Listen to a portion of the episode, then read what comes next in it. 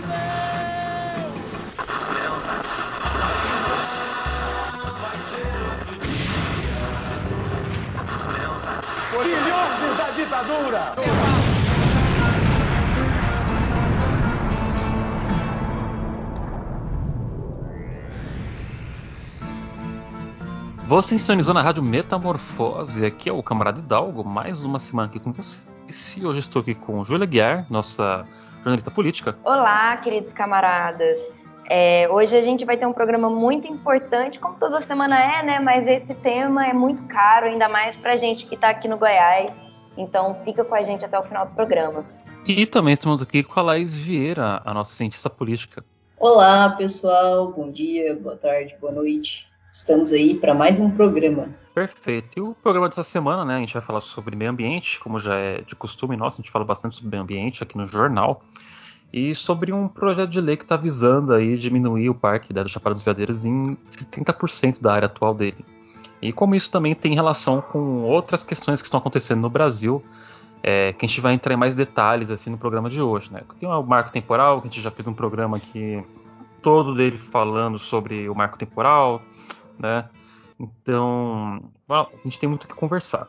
E para conversar sobre isso essa semana, que a gente trouxe, trouxemos aqui a Luciana Martins de Araújo, advogada, mestre em Direito, doutora em Ciências Ambientais e professora e pesquisadora da PUC Goiás. Muito obrigado, professora, por participar do programa de hoje. Bem-vindo ao Jornal Metamorfose e ao nosso programa semanal aqui, né, da Rádio Metamorfose. É, muito obrigada pelo convite, Dalgo, Júlia e Laís, né? Para mim é um prazer está é, tá tendo essa oportunidade de falar um pouco aqui sobre questões de interesse ambiental de todos nós, enquanto goianos, lembrando que é, quando a gente fala na questão ambiental, ela não se restringe a um local, a um estado, então a gente não vai falar só do Parque da Chapada, a gente acaba falando dos reflexos no estado, dos reflexos no país e dos reflexos no mundo, uma vez que a questão ambiental ela é uma só, ela não encontra fronteiras. Perfeito. Então, bora para a pauta que a gente tem muito que conversar hoje. Bora lá.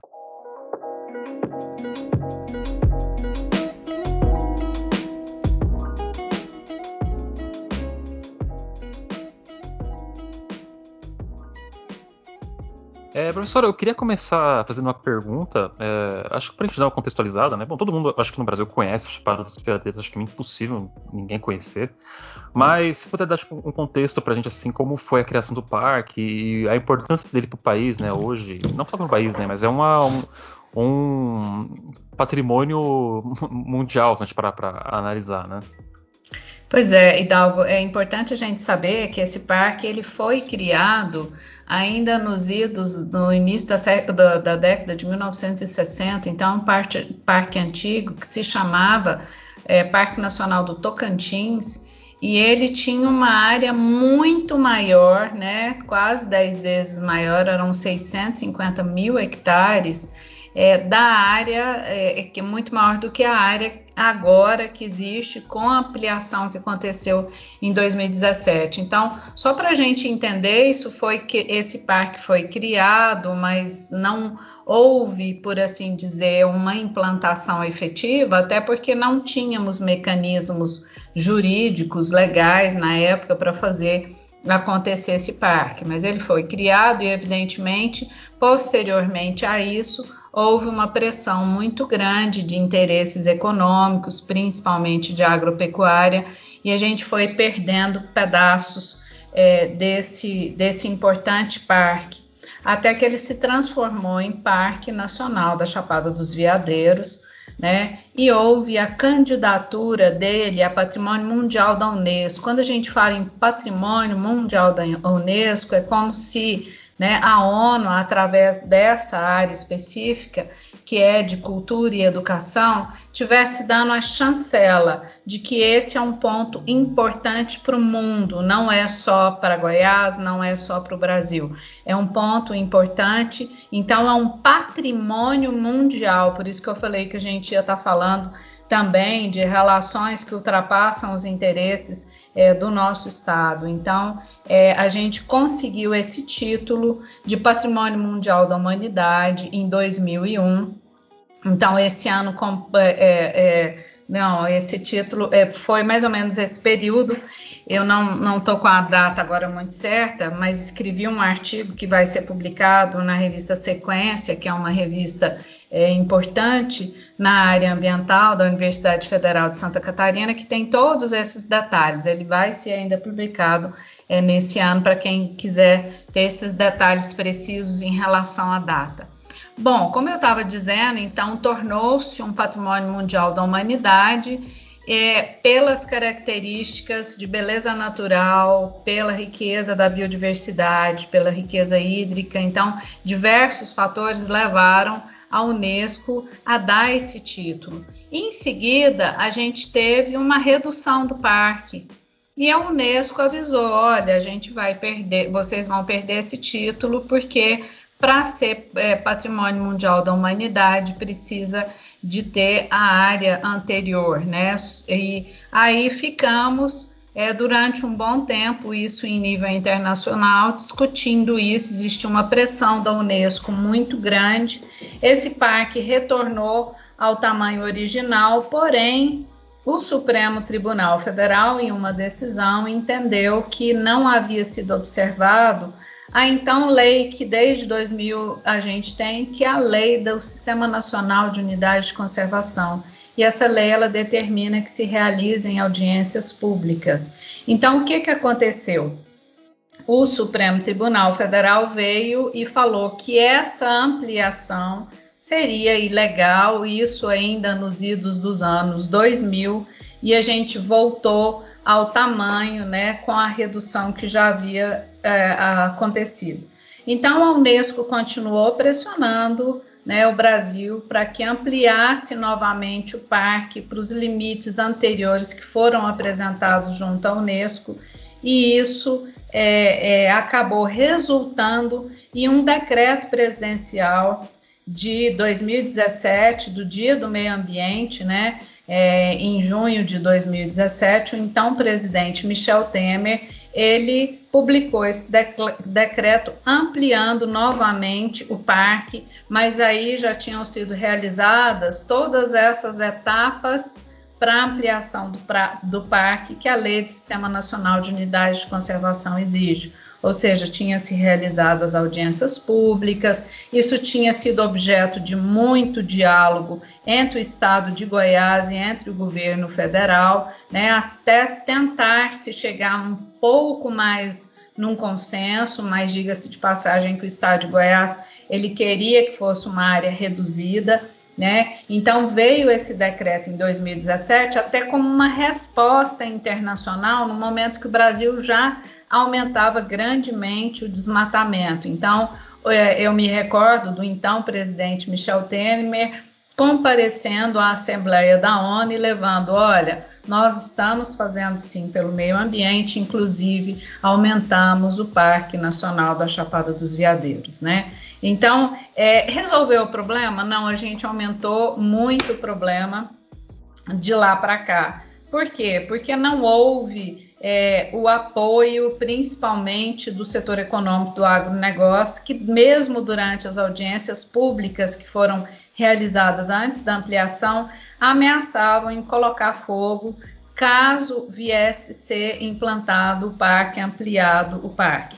E isso aconteceu em novembro de 2017, foi um caso tão estrondoso que a própria NASA, de, em 15 dias, ela chamou a atenção do Brasil porque os satélites tinham detectado que uma área que tinha verde, né, as fotos eram verdes, de, de repente ficou todo queimado. Então, para quem é, não se recorda, foi uma tristeza muito grande ali para a região. Então, pessoal que vive daquela região mesmo, né, que explora um turismo sustentável, que está na luta para manter aquela área, eles se engajaram de forma assim belíssima. Eu estive lá é, posteriormente a isso, e eles se prepararam todos para auxiliar, para estarem abastecendo os bombeiros, todos os voluntários que estavam na linha de frente de combate ao incêndio. Nesse período, a gente queimou mais de 65 mil hectares, que era o correspondente ao antigo tamanho, né, antes da ampliação do parque. E assim, sabe-se, a, a Polícia Federal nunca chegou a, a, aos responsáveis efetivamente, mas sabe-se que foram incêndios criminosos. Então, de repente, começava de um lado da rodovia que liga Alto Paraíso a São Jorge, ao mesmo momento começava do outro lado, né? Então, assim, a própria rodovia já seria uma forma de cortar o fogo. Então, o que leva a crer que a, a pessoa colocou de um lado, colocou também do outro. Então, houve sim, a gente teve um desastre ambiental muito grande nesse período. Bom. É, hum. A gente sabe que no dia 2 de agosto desse ano, né, o deputado federal, o delegado Valdir, entrou com um pedido para reduzir, né, novamente o Parque Nacional da Chapada dos Veadeiros, voltando ao patamar dos 10% do território original, que inclusive é um, um, uma curiosidade, é, foi atingido durante a ditadura militar, né?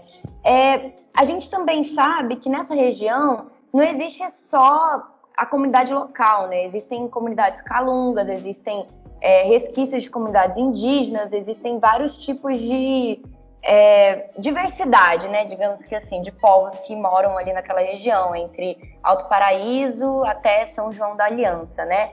Eu queria saber qual que vai ser o impacto dessa redução para a vida dessas pessoas, mas para além disso, é, para devastação ambiental, porque o cerrado é muito importante, né, para a manutenção da água doce do mundo e para, enfim, eu queria que a senhora explicasse um pouco mais disso.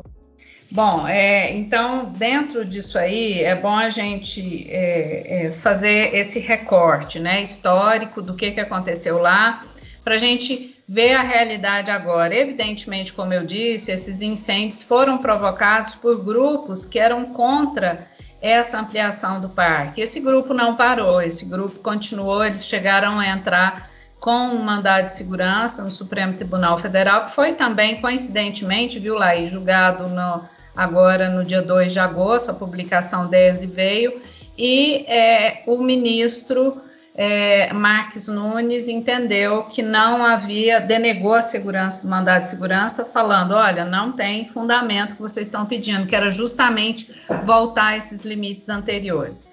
E no mesmo dia, coincidentemente, veio um projeto de decreto legislativo, né, de autoria do deputado do Estado de Goiás, deputado delegado Valdir, no sentido de que fosse reduzido o parque, mas reduzido da seguinte forma: olha, esse, é, esse decreto legislativo visa sustar o decreto presidencial de 2017 que ampliou o parque. Então, volta ao, ao, ao tamanho né, que foi objeto de toda essa discussão. Então, é, qual que é a motivação? Aí você olha na justificativa e você vê que a motivação é apenas pressão econômica do agronegócio. Então, lá ele ainda fala na justificativa que as famílias é, de baixa renda, os pequenos produtores rurais estariam sendo atingidos. Não, a gente sabe que existe um interesse econômico muito forte do agronegócio, também de mineradoras em cima daquela área. Com relação aos povos tradicionais que habitam aquela região, principalmente os quilombolas, né? A gente tem uma comunidade grande ali em Teresina de Goiás, né, em, em, pegando a parte de Cavalcante também, que é a comunidade Calunga, que tem uma região belíssima, que faz um, uma exploração de um turismo sustentável muito importante. Então, evidentemente, todas essas comunidades elas são afetadas quer estejam dentro da área do parque ou fora da área do parque, elas são grandemente afetadas em termos econômicos. Então, a gente já viu vários estudos de vários pesquisadores da área, inclusive um grande do próprio ICMBio, né, e outros pesquisadores que falam sobre o Parque Nacional da Chapada dos Veadeiros, no sentido de que quando a gente coloca é, a questão do agronegócio em primeiro lugar, você está levando benefícios para um proprietário, para poucos proprietários.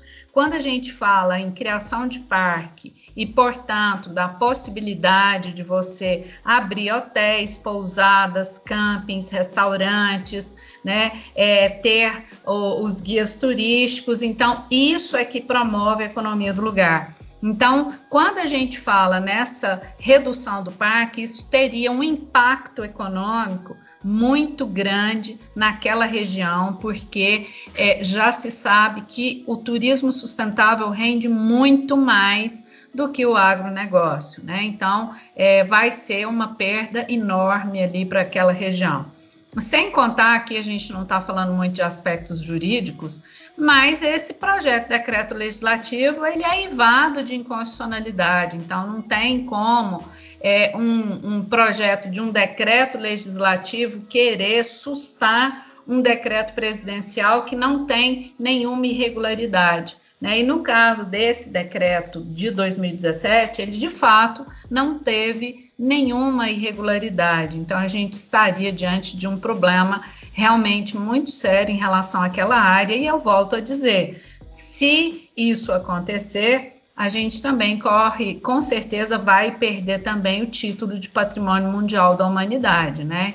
Que é, é, é uma referência internacional muito grande. Existe um turismo que é voltado para conhecer esses locais no mundo. Então é lógico que todas essas comunidades, a comunidade Calunga inclusive, vai perder grandemente, sem contar toda aquela comunidade que vive ali. Então, nós temos povos tradicionais, principalmente, que estão lá, que têm a posse, têm apenas a posse daquela área, mas que tiram os seus recursos daquilo ali e de forma a não agredir o meio ambiente. Então, não são essas pessoas que esse decreto vai abarcar certo? Ao contrário, essa, essas comunidades elas vão ser atropeladas caso isso aconteça. Né? Os interesses que existem ali, eles são muito grandes em relação a questões econômicas do agronegócio e também de áreas de mineração que ficaram prejudicadas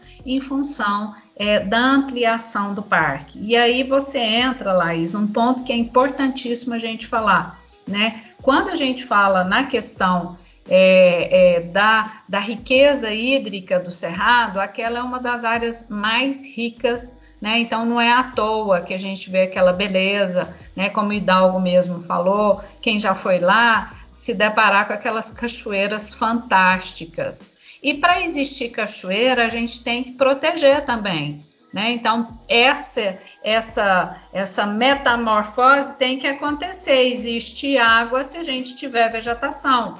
Né? Então, você desmatar tudo e colocar é, gado ou soja ali, você vai acabar com a água, porque a vegetação do cerrado é que propicia que essa água fique retida no solo e vá aparecer como nascentes. Professora, eu queria aproveitar alguns pontos é, que você e a Júlia tocaram, e aí esse gancho também sobre a questão da, da água. É, você tinha comentado sobre a questão do agronegócio, né? A gente sabe que a bancada ruralista ela tem um grande número tanto de deputados como de senadores, né? Compondo um 12 ou talvez, né? O grupo mais forte que a gente tem é, nas câmaras é, principalmente né, para defender as suas pautas, o poder de influência, a questão do, do poder econômico. E, por outro lado, também, pensando um pouco nessa questão da água, a gente já teve né, uma discussão por muito tempo, e até hoje ainda é uma grande discussão, por exemplo, a questão do aquífero do Guarani, com grandes empresas né, multinacionais querendo atuar na região por conta dessa riqueza de água. E aí, como a gente está falando em termos de ambiente mais geral, eu queria que você falasse um pouquinho para a gente como é a atuação desses grupos econômicos e principalmente do agronegócio, da bancada ruralista, nessas pautas ambientais que a gente vê. Porque, por exemplo, nesses últimos dias tem se falado muito sobre a questão do marco temporal, que também é uma pauta que está sendo encabeçada pela bancada ruralista e que também tem uma ligação direta com as questões ambientais do país. Aí você puder falar um pouquinho né, de como esse grupo atua é, nas pautas ambientais?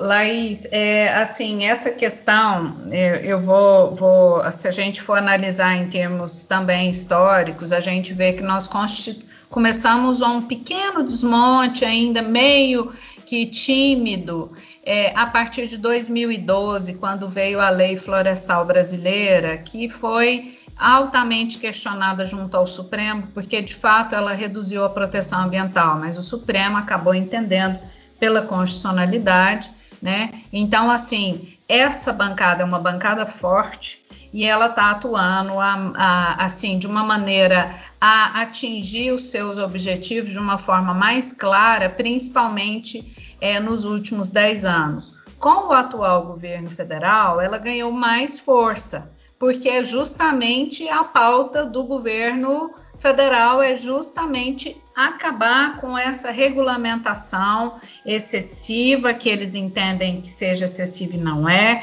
entendeu? Em relação à proteção ambiental. Então a gente não pode se esquecer que em pleno início da pandemia em 2020 nós tivemos acesso a uma gravação onde o então ministro do Meio Ambiente, Ricardo Salles, falava que era para eles aproveitarem esse momento de pandemia para passar a boiada. Então, assim, ganhou-se muito mais força em relação a isso.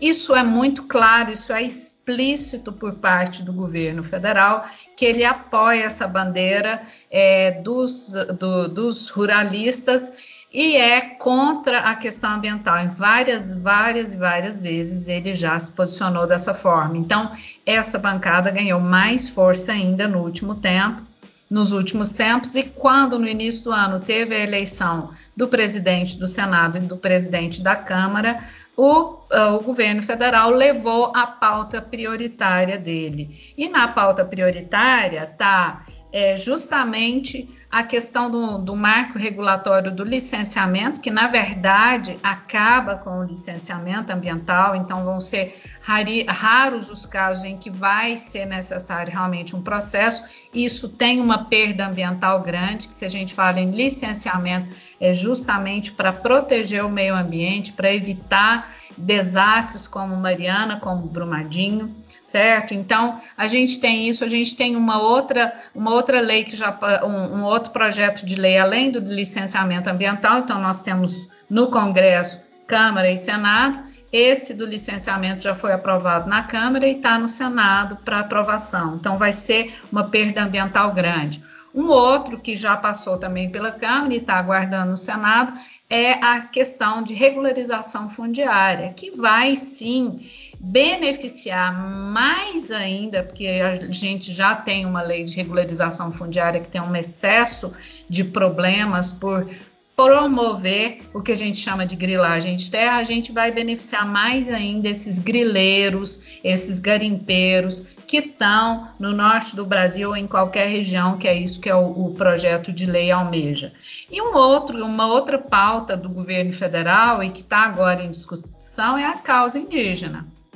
Né, a gente já sabe a postura do governo em relação aos indígenas e em que pese todos os ditames constitucionais que estão lá no artigo 231, né, de proteção desses indígenas e que fala que as terras tradicionalmente ocupadas pelos indígenas têm que ser demarcadas para ele, o que se pretende com ele, nesse momento aqui, que se discute a questão do marco temporal, é onde é que vai ser o, o tempo para a gente pensar nisso. Então, eles querem colocar 5 de outubro de 1988, que foi a data da promulgação da nossa Constituição, que trouxe esses direitos dos indígenas para dentro da Constituição. Então, eles querem colocar: olha, estava ocupando é, é, em 5 de outubro de 1988, então beleza, não estava ocupando, então vocês vão ter é, é, direito a, a. não vão poder questionar os indígenas. Só que a gente tem que lembrar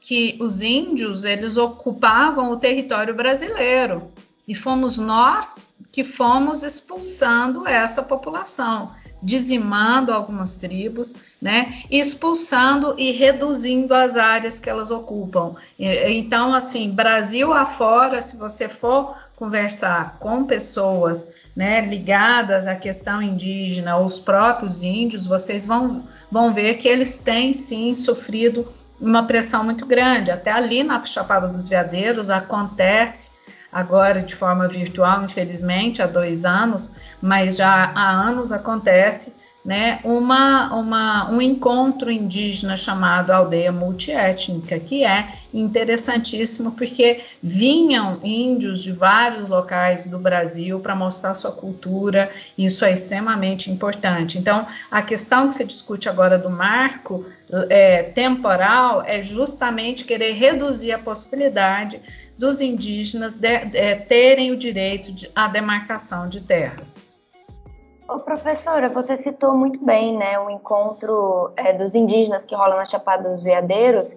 Qual que é o impacto de você retirar essas populações, tanto não só os indígenas, mas os quilombolas, as comunidades ribeirinhas dessas regiões? Qual que é o impacto ambiental para o nosso meio ambiente? É, Júlia, assim, quando a gente fala na questão ambiental, é bom a gente ter sempre, como eu disse, né, é, meio ambiente, os problemas ambientais ou as soluções ambientais, elas vão ultrapassar fronteiras. E a questão ambiental a gente não pode pensar só como árvore, planta, animais, não. É, quando eu falo em desenvolvimento sustentável, é isso que a gente almeja, eu tenho três pilares que são muito importantes. Então, eu tenho a proteção ambiental, mas eu também tenho que desenvolver economicamente, aquilo ali tem que resultar num progresso social.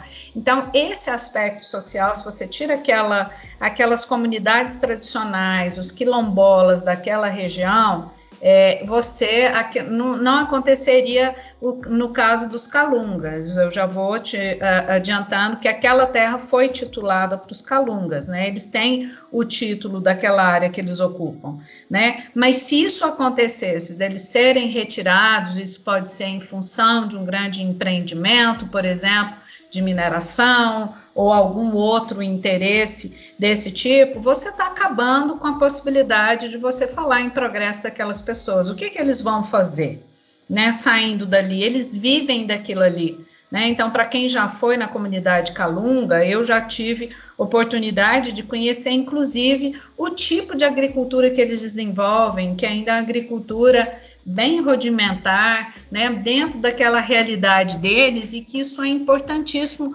para preservar a cultura e isso também gera renda para eles. Então, falar é, nas questões ambientais, a gente sempre tem que pensar é, é, é, viável em termos econômicos, né? Então, quando a gente falou ainda há pouco que é muito mais interessante você manter um turismo do que você deixar na mão de poucos para explorar a agropecuária, porque o turismo economicamente é muito mais rentável e vai ser muito melhor distribuído. Eu estou falando em progresso social e é isso que a gente tem que procurar: proteção ambiental, progresso social e a viabilidade econômica daquilo ali. Mas a viabilidade econômica não é passar o trator, né, ou deixar a boiada passar e esquecer que virão gerações futuras que vão precisar disso mesmo. Então, eu acho que o mais preocupante disso tudo, tanto no parque, o parque é uma área protegida, a gente manter essa área protegida, porque ela é importante também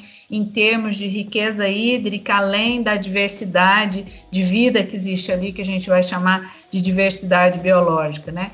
É, além disso, eu tenho um problema que a gente está enfrentando agora, que é o problema da escassez.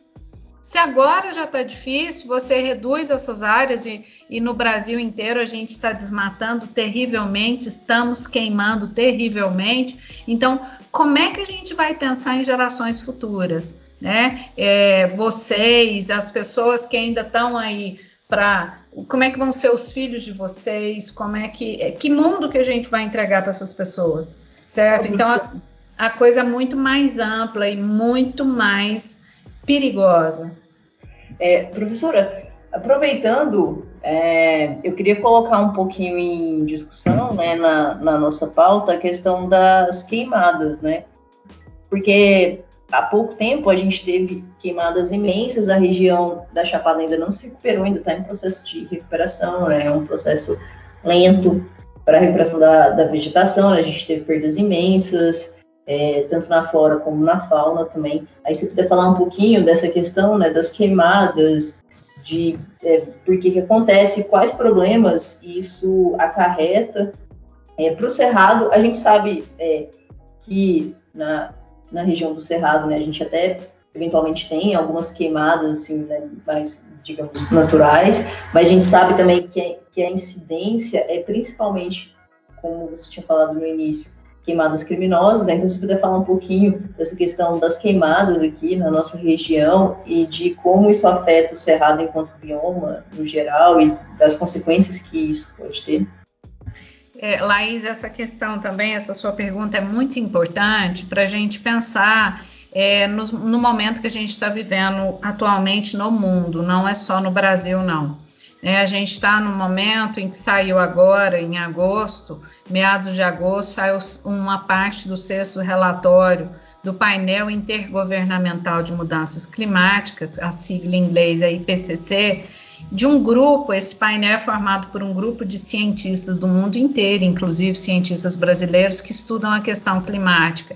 E a gente sabe que o clima no mundo está alterando. A gente já subiu a temperatura global em mais de um grau centígrado. A gente sabe que se ultrapassar dois graus, isso vai ser catastrófico. Por que, que eu estou falando isso? Porque a gente está vivendo extremos climáticos, oriundos das mudanças climáticas, e esse relatório deixa isso muito claro. Para nós aqui, efetivamente, que estamos no estado de Goiás, o que, que a gente tem sentido? Que a chuva está reduzindo, às vezes chove muito, mas chove de uma vez só, não tem uma regularidade, uma constância, que isso é importante para a gente poder reabastecer o nosso lençol freático. Né? Então, está havendo uma redução de precipitação nesses últimos 10 anos, isso foi já comprovado pelo IMET, que mexe nessa parte meteorológica, né? então já se sabe que a gente está reduzindo a quantidade de chuva. E aliado a isso, a gente está aumentando o período de seca, né? Que é típico da nossa região, mas é um outro extremo que a gente está vivendo. Então, as chuvas que começavam no final de agosto, passou para setembro, de setembro já é outubro, e às vezes ela vai chegar em novembro. Então, isso também traz um prejuízo econômico para o próprio agronegócio. A gente está nesse momento complicado. E aí você pega, se a gente está vivenciando um período de seca maior, o que, que a gente está fazendo? Né? Lógico que existe essa concepção de que o cerrado, o, o, fogo faz parte do cerrado, mas não é esse fogo criminoso, é um fogo espontâneo. Então, essa coisa de falar, vou colocar fogo no pasto para eu poder jogar semente na hora que, que, que chover, isso aí é coisa ultrapassada, isso não se pode mais fazer, mas infelizmente se faz e muito. Então, você pega uma, um, um período de seca extrema, que é o que a gente está vivenciando já a gente sabe que nisso a água também está reduzindo. A gente pegar a meia ponte aqui, os nossos principais rios que passam aqui, a gente vai ver que todos estão com níveis muito baixos de água. Isso tem a ver com mudanças climáticas e tem a ver também com uma questão que aumenta essa emissão de gases de efeito estufa, que é o que vai provocar as mudanças climáticas, que o Brasil é campeão, chamado desmatamento ou conversão do uso do solo. Então a gente está desmatando demais. Então a gente aprendeu desde o ensino fundamental que tem a evapotranspiração, que tem a captação de gás carbônico pelas árvores. Então se a gente está desmatando, não está mais captando gás carbônico, não está acontecendo mais esse processo de evapotranspiração.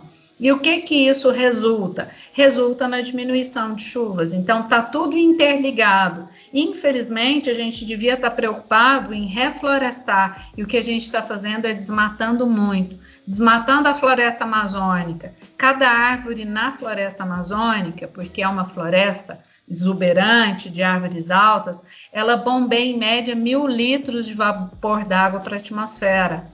Dependendo da época do ano, os ventos trazem essa umidade para a região centro-oeste-sudeste e a gente tem o período de chuva. Só que se a gente acaba com a floresta amazônica, a gente reduz chuva aqui para a nossa região. E aí a gente pensa no cerrado. Qual que é a importância do cerrado? Cerrado a gente considera e tem-se isso já né, completamente é, conhecido em termos de fitofisionomia, que o cerrado é uma, uma floresta de cabeça para baixo. A gente vai falar, ah, mas o cerrado, né, não é tão bonito, tão exuberante igual a floresta amazônica, mas ele tem uma beleza enorme e principalmente embaixo do solo. Tá? Então, é, o sistema radicular às vezes é três, quatro, cinco vezes maior do que aquela árvorezinha tortuosa que a gente está vendo.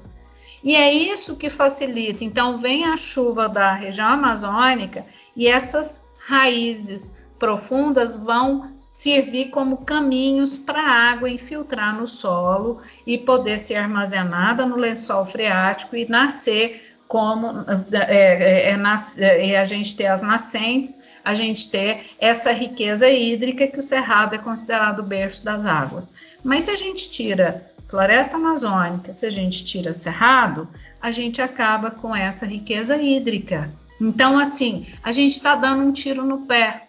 Vamos aumentar agronegócio, né? Vamos acabar com o Parque da, Nacional da Chapada dos Veadeiros e vamos plantar. Eu quero saber de onde que vai vir a água não é só o turismo que vai ser impactado, porque já às vezes você chega na Chapada na, nessa época de outubro, novembro, você vai encontrar várias cachoeiras secas. Então isso já prejudica o, o, o, turismo. Agora, de onde que o agronegócio vai tirar água? Se a chuva está reduzindo, isso não tem, não tem água. Então, assim, se a gente quer falar possibilidades até da, de um desenvolvimento econômico, a gente tem que aliar a questão ambiental à questão econômica. Né? Então, é, é, é importante a gente falar nisso e, nesse contexto, entender que, além de desmatar muito dentro da, do, da região do Cerrado, dentro da floresta amazônica, a gente está colocando fogo. Né? Então, é esse fogo que é criminoso que a gente tem que combater. E as pessoas muitas vezes ainda têm essa cultura de achar que vai colocar fogo para poder é, melhorar o solo, não acontece nada disso. E como a vegetação está extremamente seca, a tendência é isso se alastrar. Né? E a gente perder muito em termos de riqueza. Então, o Brasil está pegando fogo, a gente viu uma tragédia o ano passado no Pantanal, que pode esse ano acontecer novamente, porque pelo segundo ano consecutivo as chuvas estão escassas também na região do Pantanal, que a gente sempre quando fala em Pantanal, a gente fala num excesso de água em regiões alagadas. Não, tá tudo seco. Né? Então, assim, aí propenso a fogo e muito desses incêndios que têm acontecido Brasil afora são incêndios criminosos. Então, se você for olhar, semana passada teve um incêndio num grande parque é, na região metropolitana de São Paulo, no, no Parque do Juqueri. Foi um incêndio criminoso causado possivelmente por um balão. Né? Se a gente for pensar nos incêndios que estão acontecendo em Goiás, você vai ver que na sua grande maioria são incêndios criminosos. Criminosos por quê? Porque a Lei de Crimes Ambientais falou que não se pode colocar fogo na vegetação. Isso é crime. Então são incêndios criminosos e a gente está é, aumentando muitíssimos focos desses incêndios, alastrando, porque é difícil você conter, principalmente se tem muita vegetação seca, como é essa época do ano e vento, isso se propaga de forma muito fácil. Então, já queimamos o Parque Nacional das Emas, no sudoeste goiano, o Parque Nacional da Chapada dos Veadeiros, não fosse agora eles terem toda uma organização, já queimou também umas duas vezes nesse período seco. Então, é cada vez mais urgente que a gente tenha, primeiro, é, formas de combater esse fogo se ele aparecer, mas principalmente educação e conscientização das pessoas para que elas não promovam esse tipo de fogo. Professora, para finalizar o programa, eu queria te perguntar sobre a política do Ronaldo Caiado, né? Porque a gente sabe que ele é um dos grandes ruralistas, inclusive é um dos fundadores da ADN, se eu não estou enganada, que era o nome né, da aliança. UDN. Isso. Então a gente sabe que ele é um grande latifundiário, né, aqui do estado de Goiás. Eu queria saber como que a senhora enxerga a política de meio ambiente que o Ronaldo Caiado vem fazendo nos últimos anos e o que esperar, né, para essa seca que está vindo agora, porque pelo que a gente está percebendo, igual a senhora falou também, está ficando cada vez mais quente. É, a gente mal chegou em setembro e está muito seco já, né? Então, o que, que a gente pode esperar, tendo em vista essa política e como você analisa essa política? Olha, Júlia, eu acho que a gente está tão ruim em termos federais que acabou que se os estados não fizerem alguma coisa, a gente não precisa esperar de mais nada. Né? Então, eu vou te dizer um ponto positivo, por exemplo, quem está na região metropolitana de Goiânia acompanha já de alguns anos para cá um estado crítico do, do, do, do rio Meia Ponte, nós já estamos no estado crítico, então a vazão muito reduzida e que isso tem é, é, levado o governo do estado a decretar anualmente ao o governador Ronaldo Caiado é, essa parte, é, um, uma, um estado de emergência, adotar medidas para evitar que aconteça como aconteceu há cinco anos atrás, que o rio simplesmente secou. Antes da captação ele já estava seco. Então, ele tem procurado, como ele é dessa área é, do, do agronegócio, ele tem procurado conversar com os produtores rurais do entorno, entrar em acordo para uma utilização menor da água, porque a água, pela Lei Nacional de Recursos Hídricos, ela deve, é, além do uso múltiplo, no caso de escassez, a prioridade tem que ser consumo humano e dessedentação de animais. Essa parte eles estão tentando é, é, realmente fazer alguma coisa. Um outro lado que eu vi até hoje uma notícia que é, então assim, deu-se uma, uma, uma importância grande também ao rio é, Araguaia, que realmente tem uma importância estratégica enorme aqui para o estado de Goiás, né? É, desde o início do governo dele, é, ou até mesmo no período de campanha, ele falava em fazer uma recuperação da vegetação do entorno do Rio Araguaia, que foi, deve ser aplaudido. Só que, passados já mais de dois anos, foi executado só 2% disso. Então, assim, programas só para é, aparecer para o público a notícia e não ser executado, aí não adianta. Então eu teria assim críticas a fazer em relação a esse projeto Juntos pelo Araguaia, que, que pese a beleza dele, ele deixou de promover grandes estudiosos do Rio Araguaia, daqui da nossa região, daqui da Universidade Federal de Goiás, passou-se isso para uma universidade fora, né, a Universidade de Viçosa, e além disso a execução é muito lenta, ou seja, 2% de recuperação, o que, que isso significa? E o que está sendo desmatado? Então, assim, é, a gente precisa ter mais é, coerência e efetividade nessas atitudes. Né? Então, tem alguns pontos positivos, mesmo o Ronaldo Caiado sendo da área do agronegócio, né? Algumas questões que ele tem levantado são importantes, porém ainda deixa muito a desejar nesse contexto de uma preocupação maior com questões relevantes na parte ambiental, como é, por exemplo, é, o Rio Araguaia, e uma efetiva né, é, é promoção e recuperação daquele rio. Muito obrigada, professora, pela entrevista. É, normalmente a gente termina pedindo para que os nossos entrevistados tragam aqui algum merchan, alguma rede social ou alguma coisa que eles queiram divulgar. A senhora tem alguma coisa que você queira divulgar no nosso programa? Bom, é, eu queria dizer que existem várias, várias, é, é, eu diria vários movimentos que estão promovendo. Então aqui a gente acaba pegando assim um pouco mais pesado nessa análise crítica em termos de política do que que não está acontecendo, mas tem muita gente fazendo um trabalho muito bonito.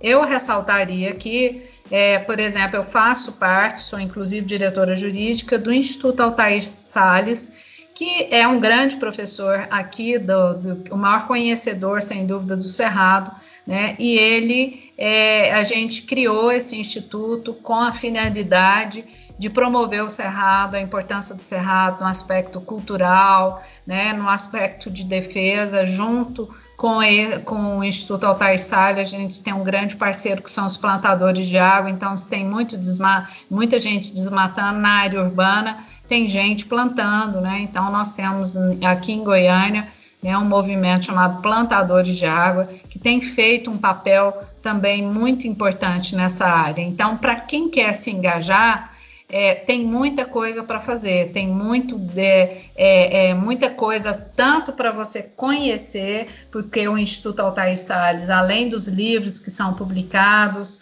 é, vai começar agora, nós vamos começar a oferecer é, cursos online, então tem toda uma grade aí de atividades, a gente tem uma universidade é, é, é, que vai funcionar, uma universidade, chama Universidade Aberta do Cerrado, que é justamente para promover esses cursos para o público em geral. É, existe uma enciclopédia virtual do Cerrado, certo? Então a gente está fazendo todo um trabalho de, de, de poder é, arquivar e trazer isso para a internet de tantas, é, tantas pesquisas interessantes, tantos dados e tanto, é, tanta coisa que já foi feita no Cerrado para a gente não perder todo esse material. Né? Então, o Instituto Altair Salles tem feito essa parte assim de vamos conscientizar da importância de manter o cerrado em pé. Né? E o plantador de água ele está muito focado nessa coisa de vamos colocar a mão na terra e vamos, se a gente está plantando árvore, a gente está também plantando água, né? Então chama-se plantadores de água. Como eu disse, existir água depende da existência de vegetação também. Muito obrigada, professora. A gente espera que um dia você volte no nosso programa, fique muito à vontade para sempre voltar. E é isso, a gente fica por aqui. Muito obrigada. Eu que muito agradeço. Eu, obrigada, Laís, obrigada, obrigada Hidalgo, obrigada, Júlia. Tá? agradeço por essa oportunidade, estou sempre à disposição. Um grande abraço.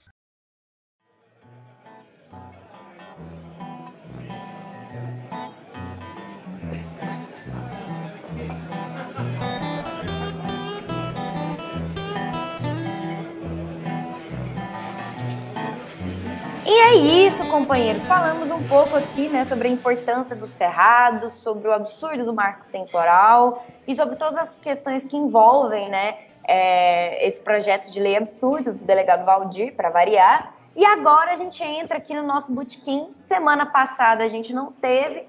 Infelizmente, o nosso querido companheiro Hidalgo não está aqui mais presente com a gente, porque ele é um boy muito dos maravilhosos e ele está fazendo terapia. Então, a bicha teve que sair no meio do programa para poder né, cuidar da cabeça.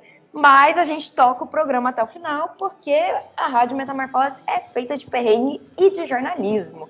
Não é mesmo, minha querida companheira Laís Vieira? Oh, com certeza, viu? Cada semana estamos aí enfrentando um perrengue e continuando porque a gente não vai largar de mão, não, hein? Oh, pois é, né? Em falando em perrengue, ainda estamos nesse processo, né, de voltar aos poucos é, a escrever, voltar aos poucos a publicar reportagens, publicar matérias é, diversas. O Hidalgo, olha para vocês verem como as coisas são, né? Que no começo do primeiro, do segundo semestre, não estava escrevendo por causa das sequelas da Covid. É a pessoa que mais está escrevendo no jornal agora é, tendo em vista que eu, por exemplo, fiquei um tempo meio ausente desse processo, ele, ele tá se esbaldando aí nos conteúdos. Pois é, e é justamente isso que eu ia comentar. E dá algo maravilhoso trazendo aí o mundo geek, o mundo nerd é, lá pro Metamorfose, porque assim, eu adoro, mas sou pouco inserida e é ele é super desse. gosta de escrever de política, né, amiga? A senhora não consegue é... escrever de, de, cultura pop, entendeu? Não, mas, mas, a questão é que o Hidalgo ele vivencia, né? Por exemplo, é... ele faz muito. Ele, se vocês entrarem lá e forem conferir, ele faz muito texto, por exemplo, sobre os jogos que ele joga ou que ele é convidado para jogar. Inclusive, ele postou alguns é, nesses últimos dias sobre isso, né? No meu caso, eu não consigo tirar um tempinho para jogar, para aproveitar. É, não, então, teve várias matérias sobre cultura digital, eu sou uma velha igual o Beck, então não entendo nada dessas coisas, mas são textos muito interessantes. É, teve Adventure, Undertale, Encontra Alice nos Países Maravilhas, sobre as dificuldades nos jogos digitais e acessibilidade, porque é sobre isso também. E ele também falou sobre Egum, Terror Nacional Raiz, que eu acho que também é sobre um jogo. Um, teve, nossa, teve vários textos do Hidalgo essa semana, é incrível. Ele também falou sobre o DNA da Nintendo misturado com o Shaunen. Enfim, quem você gosta de game, vai lá dar uma lida porque tá bafo. Rapidinho entrando aqui no meio da edição do programa de hoje, eu, afinal de contas, eu não participei do finalzinho do programa. Só que, quero reiterar aqui que Egum é um curta-metragem, na verdade, né, que eu acompanhei numa live e eu conversei com o diretor e, e roteirista do filme, né? Então tem lá uma conversinha bem legal com a gente, a gente bateu um papo, assim, um filme muito interessante sobre é, sobre esse, essa questão, né, de é, como é que eu posso dizer assim, é, sem dar muito spoiler, né, muito difícil. Assim, é um filme que está em, festival, tem, tá em festivais aí, então vale a pena vocês verem. E o, o outro que a Ju não conseguiu falar é o Dodgeball Academia, que eu joguei, eu, eu ganhei a chave, né, da Pocket Trap. Eles me deram a chave, eu joguei, eu fiz um review, é um joguinho muito legal. Ele mistura muito isso de shounen, né, que para quem sabe é aquele gênero de de animes e mangás assim, que é como Naruto, Dragon Ball, essas coisas pro jogo brasileiro, inclusive, tá? Então tem muito DNA brasileiro nele. E eu fiz a comparação com a Nintendo por conta de ser algo assim. Ele tá tão polido e é tão bonito e gostoso de jogar que ele parece que foi saiu direto da Nintendo, né? Então é isso. Então, de volta aí pro programa e sem mais delongas, assim, intersecções minhas. É, outra pessoa também que andou escrevendo bastante no nosso jornal é a nossa querida companheira Daila Dias Gomes que também adora jogar jogos, inclusive. Ela sempre escuta esse podcast. Um beijo para você, Daila. Ela começou a publicar sua coluna Gotas de Acidez no jornal, é, em que ela faz reflexões mais voltadas para a política, né? Ela, semana retrasada, ela escreveu um texto sobre educação. Essa semana ela está falando, quer dizer, minto. Essa semana ela escreveu um texto sobre educação e sobre o papel colonialista nas escolas e como isso interfere na nossa criação enquanto sociedade. Um texto muito bom. O título é O País dos Gados. O, você quer falar do texto do Marcos Vinicius Beck, amiga? Sim, mas só rapidinho, o Egum Terror Nacional Raiz, que o Hidalgo postou, ele é sobre um curta. Tá? É, ah. É que leva, que leva esse nome.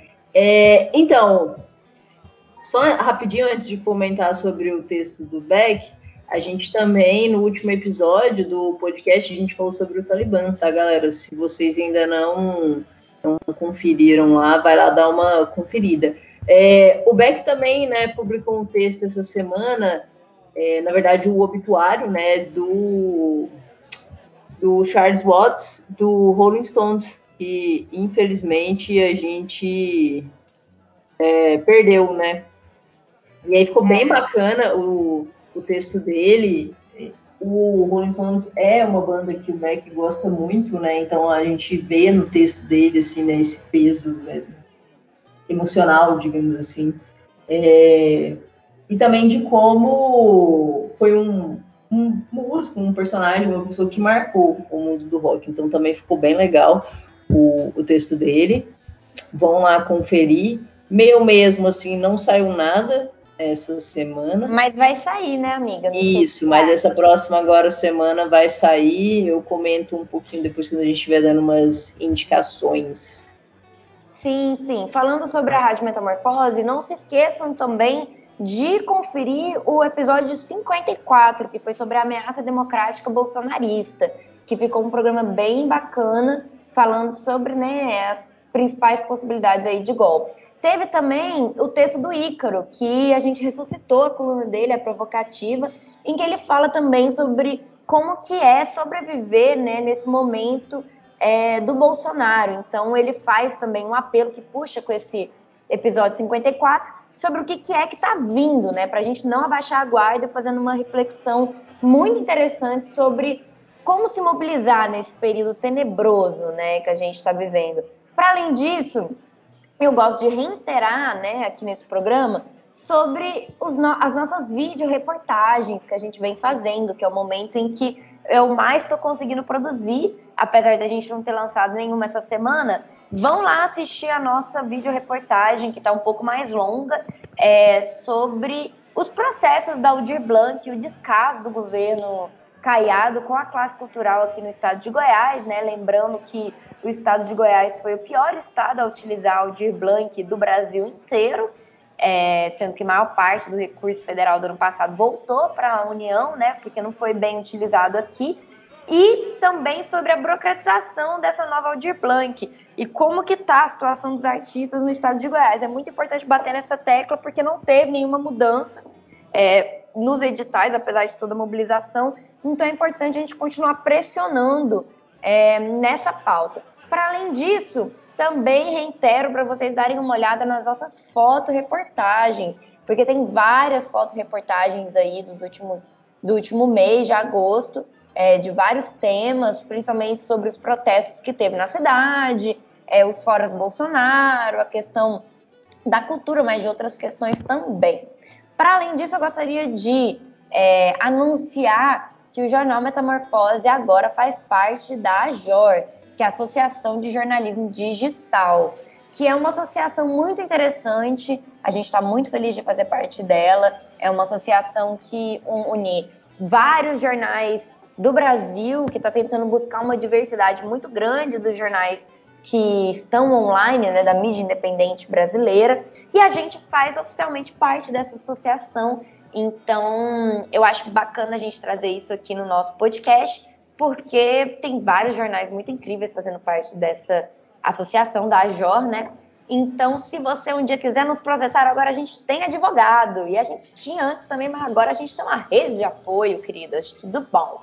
É, Para além disso, não se esqueça de apoiar o nosso jornal, não é mesmo? Você pode apoiar a nossa campanha de financiamento coletivo, você pode fazer um Pix para o nosso jornal e gostaria também, já que a gente está fazendo aqui esse momento, para lembrar do JM contra a censura, que apesar de ser um jornal que faz um dossiê do ano passado, as matérias continuam tão recentes, gente, que acaba sendo assim bizarro. Se você ainda não conferiu o JM contra a censura, o PDF está grátis no nosso site. Entra lá, leia, assiste, procura na sua cidade onde é que tem exemplares físicos para você dar uma olhada também. E é isso. Você quer dar alguma indicação aí, Laizeira? É, para a gente não perder a nossa tradição que desenvolvemos nos últimos programas, é, eu vou abrir a parte de indicações, é, de dicas para os nossos ouvintes. É, falando, a gente tinha comentado né, que não havia saído nenhum texto meu nessa última semana, mas essa semana vai sair no Sede de Arte é, uma resenha do novo livro e primeira tradução em português da Joridin pela Boitempo. É muito legal, assim, todo mundo que realmente se interessa por política, que faz parte de algum movimento coletivo, né, que tem essa coisa de uma prática política, é, se possível, leia esse livro. Eu acho que ele é muito importante. Eu acho que é uma autora que vem contribuindo nos últimos anos imensamente para o debate político, tanto acadêmico como prático mesmo, assim, né, de, de colocar em prática, de trabalho de base, de é, atuação de coletivos, movimentos, etc. É, vocês encontram também alguns outros textos, pequenos textos e entrevistas dela traduzidos por aí. Vocês podem conferir lá no site do Traduagindo, que foi uma dica também que eu dei recentemente para vocês. É, lá vocês encontram também de outros autores, é um espaço bem bacana, a galera faz um trampo bem legal, assim, traduzindo a galera. É, principalmente para quem né, não tem essa acessibilidade de aprender outro idioma e tudo mais. E eu queria indicar também, né, para novamente não perder a tradição de indicações mais culturais, digamos assim, é, eu queria indicar para vocês, é uma, é uma pequena série, é uma espécie de minissérie que tem duas temporadas na Netflix, que se chama Filmes que Marcaram Época. É, cada episódio eles vão abordar um filme tipo clássico, né? Assim, é, do cinema mundial. Então tem coisas tipo Forrest Gump, tem Caça-Fantasma, tem Jurassic Park, essas coisas. É, filmes geralmente assim que acabaram fazendo muito sucesso no mainstream, ou que tiveram grandes orçamentos, coisas assim do tipo. É uma série bacana, não traz nenhuma grande informação, mas traz umas curiosidades legais de como foi a produção, desde onde surgiu a ideia, até como construiu o roteiro, como é que a galera conseguiu financiamento, todas a, as tretas de gravação até chegar na, na bilheteria. É bem bacana, assim, é uma série de boas, episódios mais curtos, então se você gosta de cinema, audiovisual, talvez você ache interessante. Ju, você tem alguma indicação para dar para a galera? Tenho demais. Ontem eu vi um filme tradicionalíssimo aqui no Brasil de contracultura que se chama Eles Não Usam Black Tie. E aí eu fiquei impactadíssima, porque eu conheci esse filme, mas eu não tinha visto ele ainda, por incrível que pareça. E aí eu fiquei passada, porque assim, é chocante. Primeiro, não fura em greve geral.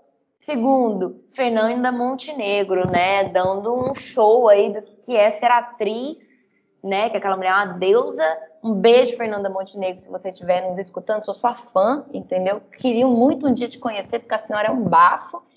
E esse filme é muito bom, assim, eu acho que, é, para além disso, a gente fez também uma grande reportagem é, no primeiro, primeiro semestre do ano sobre a greve geral que aconteceu em Volta Redonda, né, da CNS. E é muito parecida a história, assim, tipo, no filme um companheiro morre, tudo, e, bem, é muito escancarado o que, que acontece, né, quando os trabalhadores se revoltam. Então, acho que é uma indicação muito boa para a gente assistir, principalmente nesse momento. É, para além disso, eu gostaria de lembrar vocês de que dia 7 de setembro está chegando os bolsonaristas estão se articulando, então descubra onde vai ter protesto na sua cidade. A gente vai estar cobrindo também.